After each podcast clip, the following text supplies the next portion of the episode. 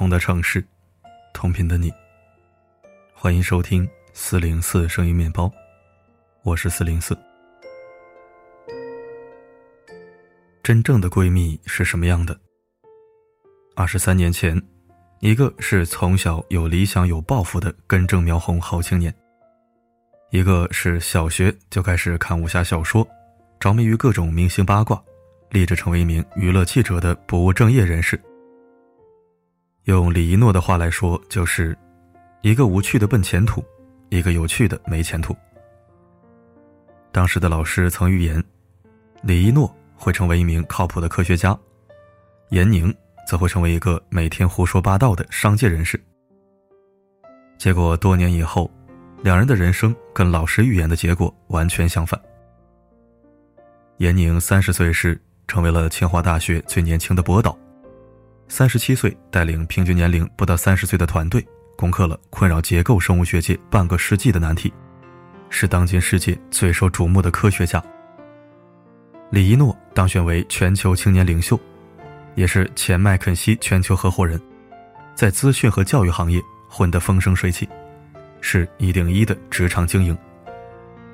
他们年少时相识，相伴走过一段青葱岁月，长大后亲密又独立。在各自的世界熠熠生辉，用实力诠释了什么叫做“合则天下无敌，分则各自为王”。他们三观相似，灵魂契合，却选择了两种不同的人生。一个是坚定的不婚主义者，一个是三个孩子的妈妈。在他们身上，我看到令无数人羡慕的神仙友情，更看到了独立女性。两种最好的模样。严宁从小就是家里的掌上明珠，也正因为家人的这一份厚待和宠爱，让他做什么事情都有一个目标，让家人高兴。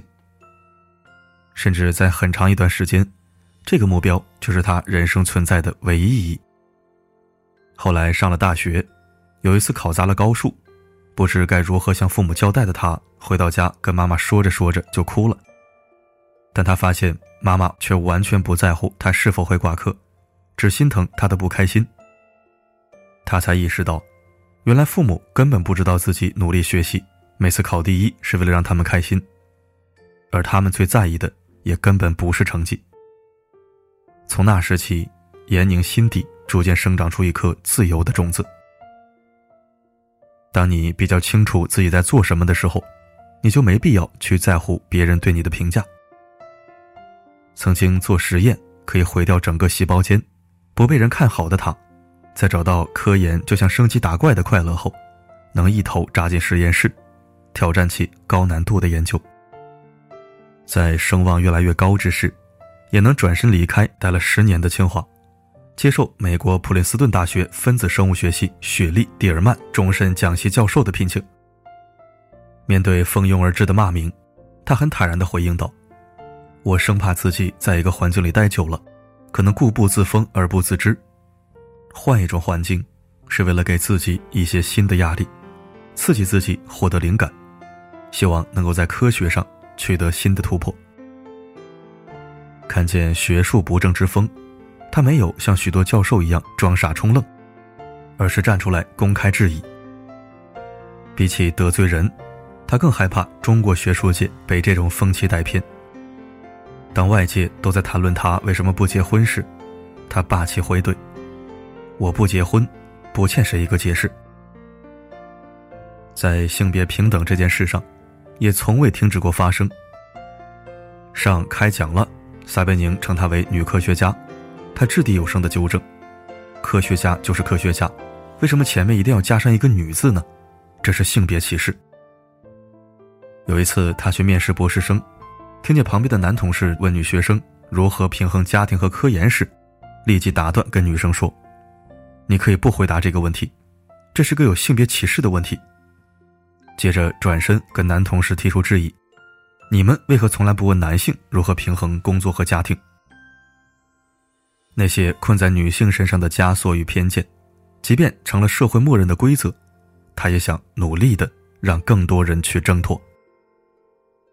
而他也身体力行地告诉大众：“原来一个女人，除了选择结婚生子这条路，还可以有另一种自由且幸福的人生选择。与严宁不同的是，李一诺从小就没过过什么好日子。十二岁那年，父母离婚，母女俩过上了颠沛流离的搬家生活。妈妈是位事业心极强的女强人，不到四十岁就当上了总工程师，每天都很忙。甚至女儿上了小学后，从不管她的学习。从记事儿起，她自己的所有事情几乎都是自己做决定，剪什么样的头发，穿什么衣服，吃什么，以及后来工作、学习上的种种选择。这也让她从小就比同龄人更独立。从山东保送进清华，到成为加州大学洛杉矶分校的生物学博士，在学习这条路上，李一诺。一直都顺风顺水，但当他察觉到自己对科研以外的世界好奇时，又义无反顾地放弃学术这条路，入职麦肯锡。可在那样一个环境里，即便自己是唯一一个外国人，李一诺还是从内而外的感到自卑，觉得自己什么都不行。直到半年多以后，他做的一个数据模型获得当时麦肯锡的一位全球副董事的当面夸奖。这才让他重新建立自信。通过这件事儿，他也逐渐察觉到性别文化下女性的短板正是自己的限制。比起男性，女性更不容易发出自己的声音，害怕被批判，容易自我否定。有了这个意识后，他开始刻意去突破。面对讨厌的领导，李一诺不再是想着撒手不干，而是努力让自己当领导。公开宣扬自己的野心，竞选麦肯锡的全球合伙人。从普通员工到合伙人，他只用了六年时间。李一诺不是个习惯待在舒适区的人，他的野心也不仅仅局限在解决商业问题上。入职麦肯锡的第十年，他发现自己心中的理想日渐模糊。当他见到了比尔盖茨。听他说到一些全球发展问题亟待解决的时候，他心中的那团火又重新燃了起来。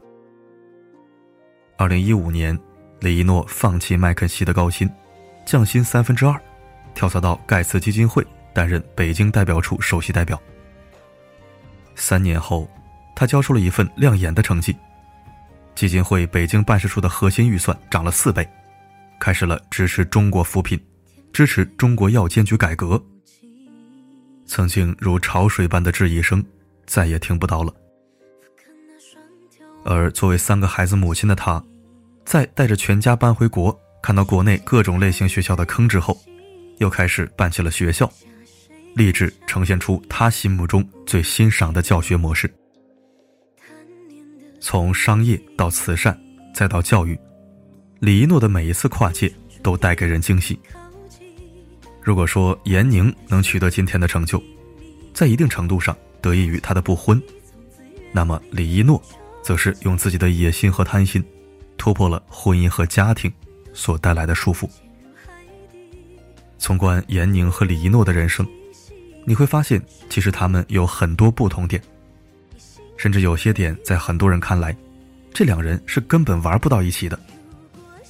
但同时，他们身上。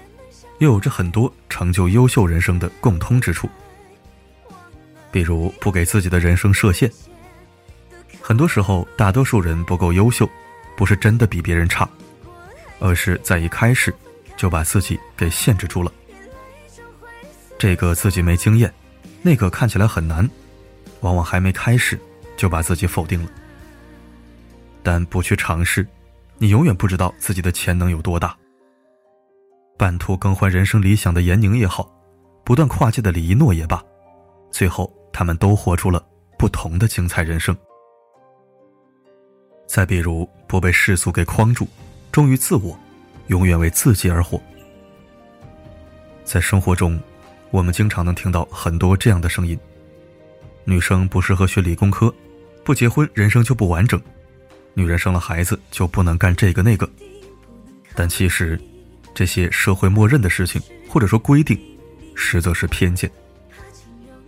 坚持不婚主义的严宁，比大多数的人都活得有意思，生了三个孩子的李一诺，干成了大多数人一辈子也无法企及的事业。当你跳出自己和世俗的限制后，会发现，原来人生可以如此辽阔。无声告白里有一句话：“我们终其一生，就是要摆脱他人的期待，找到真正的自己。”人这一辈子，忠于自我，活成自己想要的样子，才是最酣畅淋漓。